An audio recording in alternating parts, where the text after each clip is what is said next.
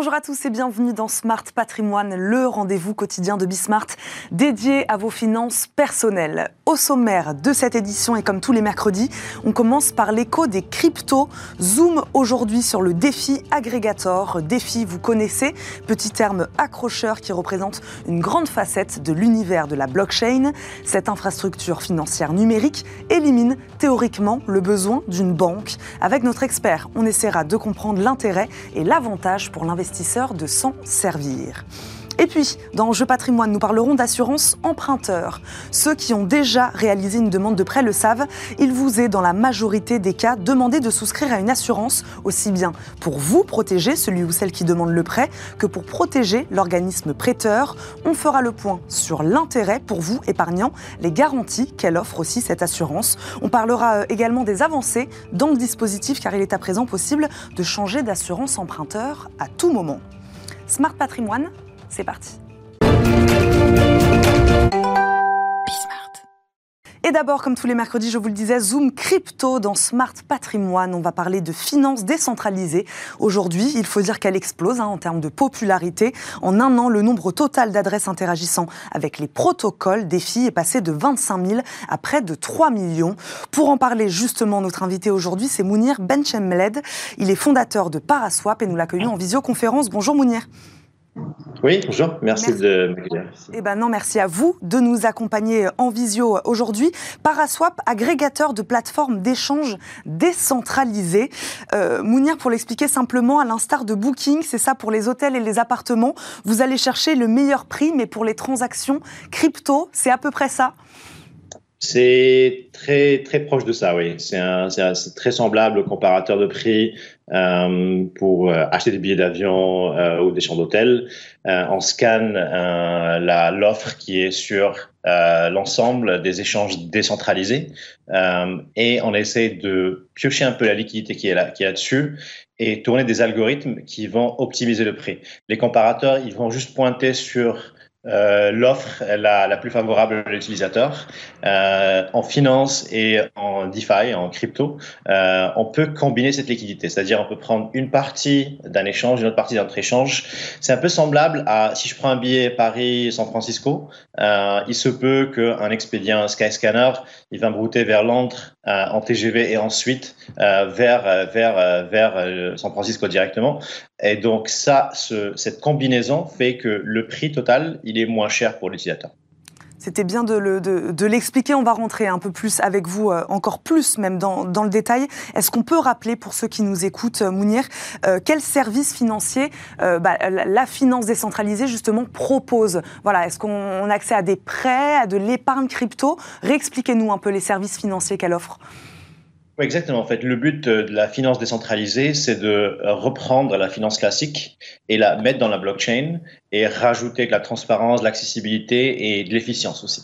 Donc, on peut trouver euh, du trading, ben, ça c'est normal, mais aussi du prêt, de l'emprunt, du placement, euh, des euh, perpetuals, bon, pour, pour ceux qui se connaissent dans la finance, du leverage trading. En fait, tout ce qu'on trouve dans la finance classique, on le retrouve de plus en plus dans, dans la finance, dans la finance décentralisée. Et comment vous expliquez-vous ce succès? Quel est l'intérêt? Vous parliez de transparence, d'efficience. Voilà, selon vous, quel est l'intérêt principal pour l'investisseur de décentraliser justement ses projets d'investissement? Euh, alors, il y a plusieurs aspects. Premièrement, c'est une alternative à la finance classique. Euh, mais aussi en termes de coûts, parce que en finance, il y a souvent beaucoup d'intermédiaires, parce qu'on va dire la finance est sécurisée par des contrats euh, légaux, euh, alors que la blockchain elle est open, c'est juste du logiciel qui tourne dans euh, la blockchain, et donc en fait il n'y a, pas l'aspect ce qu'on appelle enforcement, quelque chose qui va renforcer les lois quand le, contrat n'est pas respecté. Donc c'est là où on a les smart contracts qui sont des bouts de code, c'est un logiciel qui tourne dans la blockchain qui s'assure, qui va faire en sorte que euh, ce qui a été agréé, il sera, il sera, il sera, il sera, on va dire, exécuté ou implémenté ou renforcé, comme on dit en anglais. Euh, donc, euh, on utilise la finance décentralisée comme une alternative. On utilise la finance décentralisée pour le coût aussi. Euh, les coûts de transaction, ils sont beaucoup moins chers car il y a quasiment pas d'intermédiaire. On interagit directement avec le service sans avoir à passer par un intermédiaire.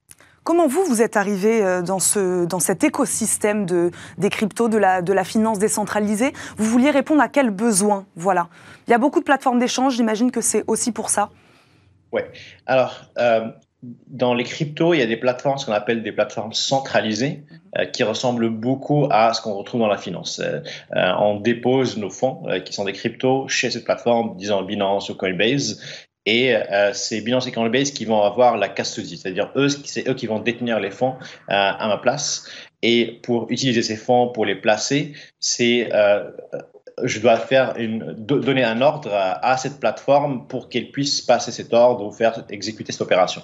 Alors que dans la finance décentralisée, euh, les fonds, ils sont euh, sous contrôle de l'utilisateur. Ça peut être sur un ledger, qui est le wallet le plus sécurisé, le portefeuille crypto le plus sécurisé, ou un MetaMask ou autre chose. Euh, donc, je détiens mes fonds et il n'y a personne qui a accès à mes fonds. Je suis euh, dire, sous contrôle total sur mes fonds. Et je place ces fonds dans un logiciel qui euh, va faire l'opération qui est souhaitable. Ça peut être un prêt, un, prêt, un emprunt, un trade, etc. Donc, euh, c'est un paradigme shift qui est, qui, qui est majeur ou qui, qui dissocie la, la custody, l'aspect custody mhm. et l'aspect opération, que ce soit trading ou prêt emprunt. Donc, on va dire, c'est ça les, la différence fondamentale dans, dans l'équipe. Et l'enjeu aujourd'hui, donc, c'est de proposer, c'est ce qu'on disait tout à l'heure, le meilleur taux d'échange finalement à l'utilisateur? Paraswap, oui, exactement. Sur Paraswap, on est connecté à une centaine d'exchanges, ben, de ce qu'on appelle des decentralized exchanges, donc des échanges décentralisés. Euh, la différence entre un échange centralisé et décentralisé, c'est que aussi pareil, c'est un logiciel euh, qui tourne dans la blockchain et qui qui a personne qui contrôle ce logiciel. Donc nous, on est comme une couche qui tourne euh, en dessous de ces, de ces DEX ou de ces échanges décentralisés qui cherchent à scanner la liquidité et fournir les meilleurs prix. Ça peut être pour un utilisateur final qui passe par notre interface ou une interface euh, de nos partenaires comme Ledger Live par exemple, ou ça peut être euh, des robots de trading, ça peut être d'autres protocoles. Par exemple, AV, c'est un protocole de prêt et d'emprunt, utilise Paraswap pour euh, optimiser les rendements. Euh, j'ai par exemple euh, un, un, une asset qui me génère, euh, disons, 3% par an de, de, rendement, mais après, il y a une autre asset qui apparaît qui génère 5%. en une seule opération, Paraswap elle est capable de passer de 3% à 5%. Et donc ça, c'est une couche qui est en dessous de Paraswap et de AV qui permet de faire cette opération. Mounir, voilà, les use cases, ils sont assez différents. une question, peu importe la taille de son portefeuille, on peut faire appel à vous Oui, alors on est sur cinq blockchains. Mhm. Euh, la première était Ethereum. Ethereum, elle est plus optimisée pour les gros montants, c'est-à-dire à partir de 100K, 1 million, etc. Euh, peut-être même 10, 15K, euh, mais pas moins, parce que les frais de transaction sont assez élevés. Mais sur Polygon, sur Avalanche, sur Binance Smart Chain, euh, c'est le prix quasiment nul. On parle de quelques centimes ou parfois quelques fractions de centimes. Donc même un euro, euh, il, il, est possible de placer un euro. Mounir, on va rentrer dans le, dans le vif du sujet. Tout à l'heure, j'ai dit défi, vous dites DeFi. Qu'est-ce que le DeFi Aggregator exactement? Expliquez-nous. alors, c'est un agrégateur, dans le, sens, on va dire absolu, c'est un agrégateur. C'est un agrégateur en général, c'est un logiciel qui va euh, agréger l'offre ou la demande ou les deux. Euh, donc, dans notre cas, on agrège surtout l'offre. Mm -hmm. euh, c'est un agrégateur de, pour le trading. Il y a d'autres agrégateurs pour le lending. Euh, par exemple, il y a un protocole qui s'appelle Yearn qui va chercher à optimiser les placements. Euh, il va chercher à faire mieux que le marché en termes de, de, de rendement. Euh, il y a d'autres agrégateurs qui vont permettre, euh, par exemple, d'agréger toutes les plateformes DeFi ou les, plateformes DeFi majeures afin qu'on ait une vision 360 sur mon portfolio, sur les différents placements que j'ai mis, sur la valeur de mon portfolio. Il y a des plateformes maintenant qui utilisent les NFT pour euh, les, les, les, les, on va dire le portfolio, comme Nested Finance, ils sont aussi, c'est une, une, boîte française qui permet en fait de tokeniser le portfolio entier en un NFT et qui permet en fait de nouveaux use cases. Par exemple, du copy trading comme on a sur eToro, en un seul clic, on peut copier le portfolio de quelqu'un d'autre et copier les stratégies de quelqu'un d'autre. Donc en fait, il y a plusieurs types d'agrégateurs. Nous, on est spécialisé dans la partie trading ou la partie, ce qu'on veut dire, exécution de, de, de, de trade. Et pourquoi permet-il, Mounir, de, réduire les frais de transaction? Comment? Parce qu'il n'y a pas d'intermédiaire, tout simplement, on interagit directement. C'est comme si on va trader directement sur Euronext, alors que dans un cas normal, c'est pas possible. Il faut passer par des courtiers euh, qui facilitent euh, passation de transactions. Euh, et souvent, c'est pas un intermédiaire, c'est plusieurs intermédiaires. Euh, et dans la DeFi, il y a littéralement zéro. On peut passer par des intermédiaires, mais pour des raisons d'optimisation exemple, euh, je veux euh, ouvrir un, un, ce qu'on appelle un Vault qui me permet de générer un certain type de rendement sans entrer dans les détails. Alors, je peux le faire tout seul, mais ça va prendre beaucoup d'étapes, mmh. alors qu'il y a des, des, des, applications comme une qui s'appelle Argent, c'est un wallet qui permet de tout automatiser et tout faire en une seule transaction. Mais encore une fois, c'est moi qui fais cette transaction. L'intermédiaire, est encore, et cette fois-ci, c'est un logiciel. Euh, qui, facilite la tâche, mais j'ai toujours le choix ou bien toujours l'option de le faire directement ou bien passer par un logiciel qui me permet d'aller plus vite. Qu'est-ce qui peut euh, influencer euh, le prix des transactions crypto? On, sait qu'on est dans un contexte géopolitique, voilà, c'est particulier en ce moment, hausse des prix du gaz. voilà, qu'est-ce qui peut influer le prix des transactions crypto? C'est basé uniquement sur l'offre et de la demande. Alors, euh, vous me dites, euh, vous me direz, c'est la même chose dans, dans, les, dans les marchés, on va mhm. dire, euh, internationaux pour, pour le gaz, etc. donc, c'est la blockchain, son aspect décentralisé fait que la sécurité du réseau, mhm. elle est faite par n'importe qui, entre guillemets. donc, c'est n'importe qui, on les appelle des mineurs. qui tournent des logiciels et qu'il faut qu'ils arrivent à un consensus sur l'état de la blockchain. C'est-à-dire, j'ai fait cette transaction, j'ai envoyé cette somme, euh, l'autre personne a reçu cette somme. L'ensemble de cette transaction doit être validé par un réseau décentralisé, ce qu'on appelle des, mineurs. Et ces mineurs, en fait, ils ne travaillent pas bien sûr gratuitement, ils sont payés par les frais que les utilisateurs payent à chaque transaction. Euh, le montant dépend de l'état du, réseau. S'il y a beaucoup de demandes, il y a beaucoup de transactions qui se passent, euh, dans ce cas-là, le prix des transactions, ce qu'on appelle le gaz, va monter euh, et vice-versa. Donc ça dépend uniquement de du, l'offre et de la demande. S'il y a beaucoup d'usages, le prix monte. S'il y a moins d'usages, le prix baisse. Il y a eu récemment quelques améliorations pour stabiliser un peu ce prix, euh, parce qu'il y a un an, les prix parfois ils montaient d'une façon exponentielle. Là aujourd'hui, ça, monte doucement, mais le principe de base reste le même. Super. Dernière question, euh, Mounir, avant de, avant de vous laisser. Dans un secteur, hein, on le voit, qui évolue quand même très très vite. Comment votre technologie, vos technologies, elles s'adaptent? C'est au quotidien, c'est ça? C'est des changements quotidiens? Ouais, ouais. Alors ça bouge très vite. Euh, on essaie, on essaie de, tenir, mais aussi, euh, ce qui est intéressant aujourd'hui, c'est qu'il y a beaucoup de nouveaux entrants. Que, au début, en fait, on a commencé en 2019. La DeFi était en niche. Bon, la DeFi, DeFi était une niche. On était 3 à 4 000 personnes maximum. Là, aujourd'hui, on parle de plusieurs millions euh, et chaque jour, on voit de plus en plus. Donc, Là, le gros changement qu'on a, qu'on a dû, là, là, on a dû s'adapter les derniers six mois, c'est de onboarder des personnes où c'est leur première fois qu'ils arrivent dans un protocole DeFi. Donc, plus de travail d'éducation, plus de travail d'onboarding. On travaille aussi avec les institutions. On a aujourd'hui deux banques majeures qui testent Paraswap euh, sous une format entièrement régulé. Donc, c'est comme une couche qui est sur Paraswap avec du KYC, AML, etc.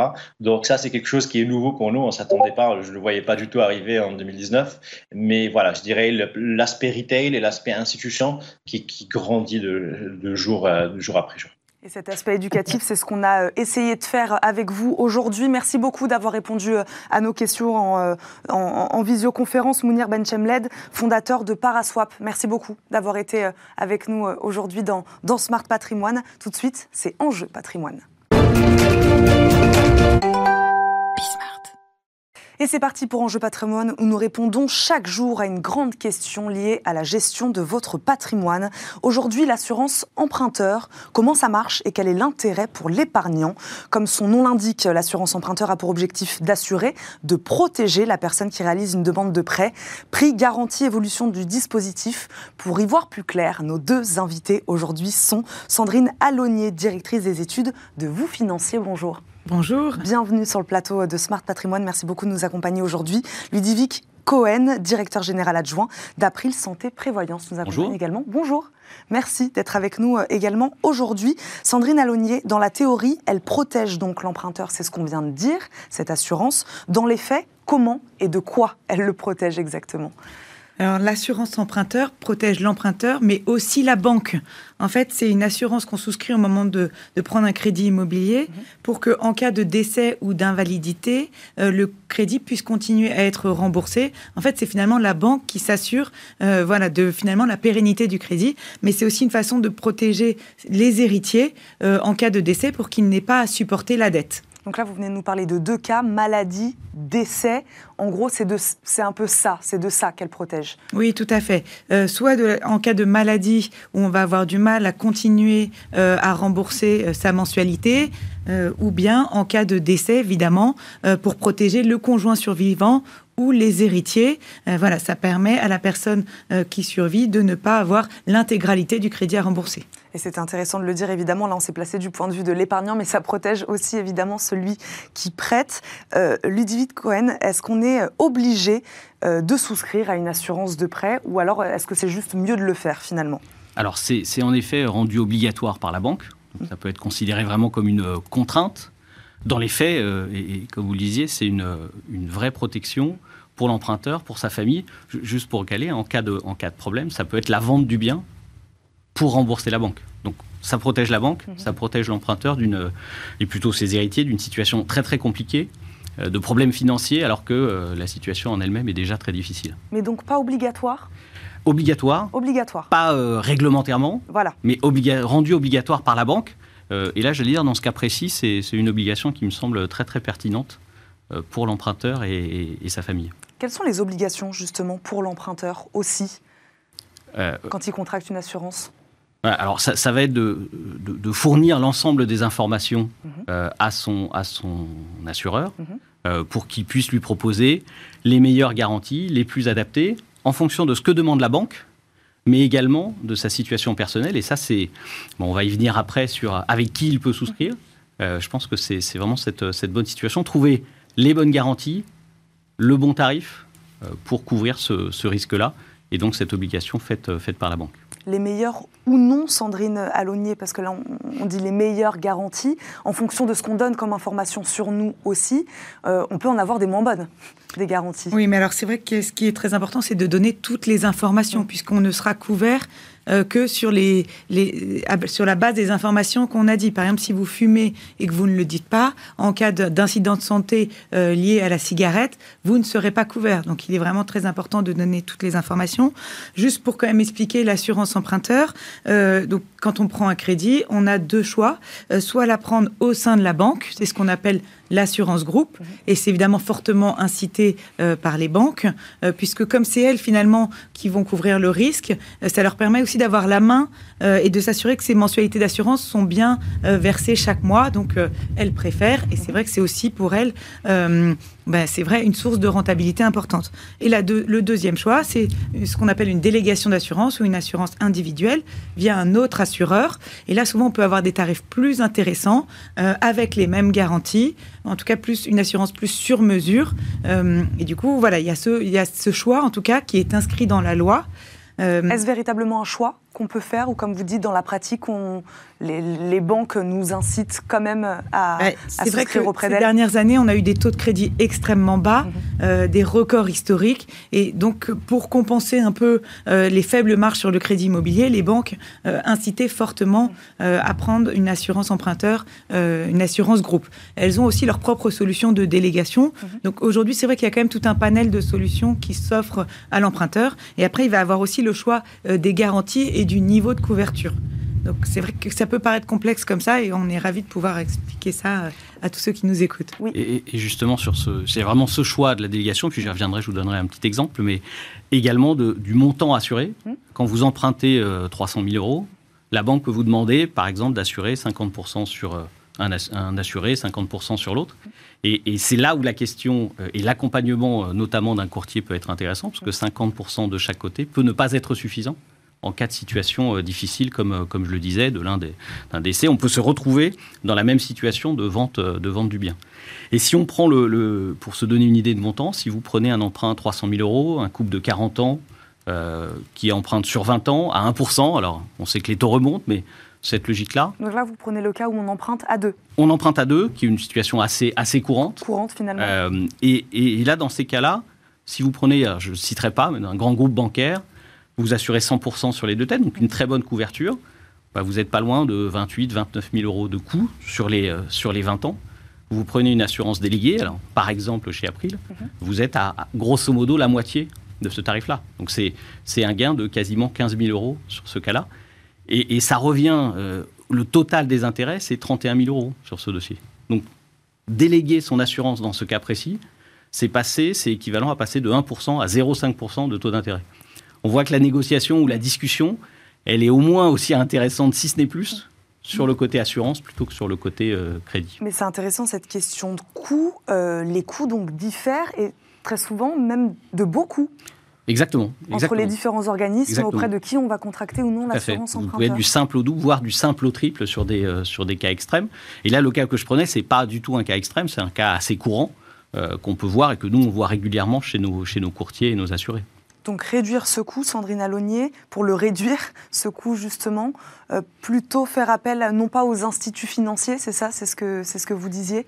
en plus, ça devient un vrai sujet euh, puisque aujourd'hui, euh, on le sait, il y a des normes pour emprunter. On n'a pas le droit de dépasser 35% de taux d'endettement, assurance incluse. Donc, outre l'enjeu d'économie sur le coût total de son crédit, il y a ce vrai enjeu sur le taux d'endettement et faire baisser finalement sa mensualité d'assurance. Ça permet aussi de faire parfois passer le dossier tout en respectant les 35% d'endettement. Mhm. Donc ça, c'est très important. Et il y a aussi l'autre sujet, c'est les taux d'usure, le taux maximum auquel on a le droit d'emprunter, mhm. enfin au-delà duquel on ne peut pas emprunter. Et ça aussi, c'est assurance incluse. Donc c'est vrai qu'en période de remontée des taux, mhm. euh, au-delà du simple intérêt économique, euh, prendre une assurance moins chère va parfois être euh, le moyen et le seul moyen de réussir à emprunter. Donc il y a aussi euh, cet enjeu-là. Et je pense que ça, ça va aussi amener davantage de concurrence, euh, ou peut-être amener les banques aussi à baisser encore légèrement leurs tarifs, mhm. puisque si on veut que les crédits soient accordés, et c'est l'intérêt des banques, hein, les banques ont des objectifs de production de crédit très élevés, elles veulent prêter autant que l'année dernière qui a été une année record, et ce malgré la remontée des taux. Du coup, là, on a un petit peu des cartes qui sont en train d'être rebattues, et les banques qui vont devoir également faire un effort tarifaire euh, pour pouvoir laisser les gens emprunter. Donc je pense qu'on va avoir pas mal d'évolutions de marché cette année. Je rebondis sur ce que vous dites sur ce contexte de remontée des taux, contexte inflationniste également. Favorable ou non favorable aux emprunteurs, ce contexte actuel? Alors, pas favorable, hein, malheureusement, puisque on pouvait emprunter à 1% avec un bon dossier au début de l'année. Aujourd'hui, on est plutôt à 1,30. Donc, euh, pour un crédit euh, de 300 000 euros, ça fait 40 euros de plus par mois. Euh, donc, c'est vrai que c'est pas négligeable. Et on pourrait atteindre une hausse des taux de 0,50 points à la fin de l'été. Et dans ces cas-là, ce serait quand même 70 euros de plus par mois. Et surtout que ça impacte aussi la capacité d'emprunt. Et avec ces taux maximum auxquels, euh, au-delà desquels on ne peut pas emprunter, on a aussi de plus en plus de refus de prêt. On a 75% des agences vous financées qui, ces dernières semaines, ont fait face à un refus de prêt, soit à cause du taux d'usure, soit à cause du taux d'endettement. Et donc finalement, euh, la question de l'assurance va vraiment redevenir centrale. Et on a vraiment, euh, vous avez raison, il faut prendre le coût du crédit dans son intégralité, coût de l'assurance euh, et coût des intérêts, puisqu'on était quand même arrivé dans une situation où parfois l'assurance était plus chère que les intérêts. Donc là, il faut, il faut que ça s'inverse. Ça, vous le mmh. constatez aussi en ce moment, cette difficulté plus importante pour contracter un prêt? Alors, nous, on voit moins cette, problématique de, prêt, mais par contre, ce qu'on voit bien, euh, c'est des besoins supplémentaires d'aller chercher sur l'assurance, sur le prix de l'assurance, qu'il n'est plus possible de trouver sur le, prix du crédit. Et, ça, c'est valable pour les, nouveaux prêts, c'est très intéressant, mais si on prend en plus les prêts existants, avec la remontée des taux, la renégociation de crédit, bah, ça va se tarir de façon très très importante. Et donc demain, dans une logique pouvoir d'achat, l'assuré qui précédemment allait voir sa banque pour renégocier son prêt, et il y arrivait, et puis il pouvait euh, euh, gagner pas mal de points de base. Aujourd'hui, il, peut changer, c'est ça? Là, il va pouvoir le faire, il va devoir le faire sur l'assurance pour mm. continuer à aller chercher ses économies, à aller chercher ce, gain de pouvoir d'achat qu'il ne peut plus trouver sur le crédit pendant quelque temps. Alors, euh, difficile de prévoir, mm. mais en tous les cas, et c'est l'exemple que je prenais tout à l'heure, il y a des gains à aller chercher significatifs sur la partie assurance. et, et c'est par cette cette reprise, cette renégociation de son contrat d'assurance qui va pouvoir aller le, aller le chercher. Renégocier son contrat d'assurance, oui, c'est un peu différent. Ludovic Cohen, est-ce qu'on peut changer son assurance? Est-ce qu'on peut changer d'assurance Alors, jusqu'à maintenant, on pouvait le faire dans les 12 premiers mois et à date anniversaire. Et ce qui fait que vous aviez toutes les études montraient, il y avait une étude l'année dernière de Que Choisir qui montrait que 77% des gens se posaient la question quand est-ce que je peux changer? Mm. Avec la loi Lemoine au 1er septembre, en fait la réponse sera simple, c'est tout le temps. Euh, et ça permettra donc d'éviter cette question-là et de rentrer directement sur euh, euh, la, aller chercher les meilleures, les meilleures garanties. Alors je le redis sur la quotité, peut-être que c'est baisser le montant de l'assurance. Ça peut être aussi augmenter le montant couvert. Donc c'est un vrai choix qui peut être posé toujours avec les limites sur les taux de mm. sur les taux d'usure et taux de crédit. Hein. Oui, puisque c'est que choisir, hein, vous en parliez justement, a publié une étude qui montre que ces nouvelles dispositions permettraient des économies pouvant aller de 5 000 à 15 000 euros sur la durée du contrat. Sandrine Alonier, oui, c'est à peu près de cet ordre-là, c'est ça? Bah oui, tout à fait, puisque c'est ce qui a été dit tout à l'heure, que finalement, euh, on peut avoir un tarif de base en assurance mm. groupe à 30 000 euros et on pourra être euh, euh, moitié moins cher sur la délégation d'assurance. Euh, en plus, il y a dans le cadre de la loi, euh, ce qui change également, c'est qu'il y aura plus d'obligation de faire un questionnaire de santé si on emprunte moins de 200 000 euros ou moins de 400 000 pour un couple en étant assuré euh, à 50% sur chaque tête. Qu'est-ce que ça va changer, ça, exactement? Alors, quelles étaient, les conséquences finalement bah, de ce questionnaire de santé et qu'est-ce qui va changer? Oui, bonne nouvelle pour l'épargnant. Oui, les, les, conséquences, c'est que souvent, si on avait un problème de santé mmh. comme du diabète, du cholestérol ou même des problèmes plus graves, on avait une surprime d'assurance avec un taux d'assurance qui pouvait décoller et atteindre parfois plus de 1%. Euh, donc ça, évidemment, c'était un gros frein à l'emprunt, surtout dans ces périodes-là de remontée des taux. Donc là, je dirais que ça tombe à pic, puisqu'on sera plus obligé de déclarer euh, ce type de problème de santé et qu'on aura du coup des, taux plus égalitaires. Sauf qu'il va bien falloir que quelqu'un prenne ce coût en charge euh, et prenne voilà ce coût du risque en charge.